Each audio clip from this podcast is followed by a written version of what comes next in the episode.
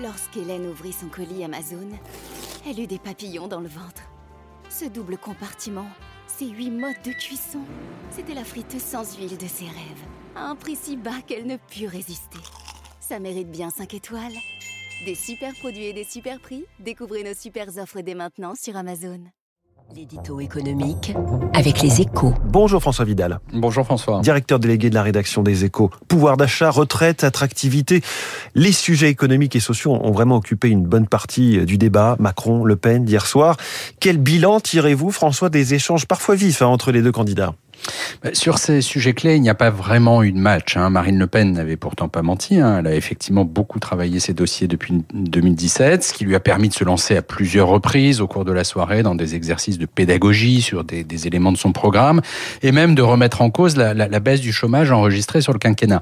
Le problème, c'est que ça n'a pas suffi. Hein. À chaque fois ou presque, Emmanuel Macron a su trouver les arguments pour la contrer. Euh, ça a été le cas euh, sur les travailleurs détachés, par exemple, lorsqu'il a expliqué que la France avait beaucoup plus à perdre qu'à gagner d'un abandon de ce statut si elle voulait préserver ses travailleurs euh, frontaliers. Ça a été le cas surtout sur le pouvoir d'achat. Une question que Marine Le Pen a placée au cœur de son programme de campagne. Oui, elle a d'ailleurs détaillé avec beaucoup d'applications les mesures qu'elle propose dans ce domaine. Hein, baisse de la TVA sur les carburants, suppression de la TVA sur les produits de première nécessité, hausse de 10% des, des salaires en franchise de cotisation patronale.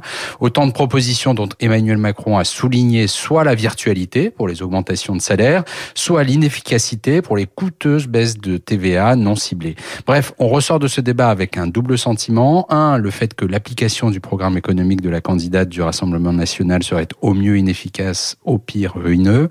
Deux, et c'est plus étrange, avec le sentiment d'avoir assisté à un débat à front renversé dans lequel le président sortant, loin d'être attaqué sur son bilan ou défié sur les raisons qui justifieraient sa réélection, a donné la leçon à une élève pas tout à fait au niveau. Merci François Vidal. Je signale le compte-rendu complet du débat minute par minute, c'est sur le site leséchos.fr. La une de votre journal Les Échos ce matin, comment la crise bouscule les projets de Macron et Le Pen avec cette équation budgétaire. Vous en parliez, compliquée par le ralentissement de la croissance. Il est 7 heures.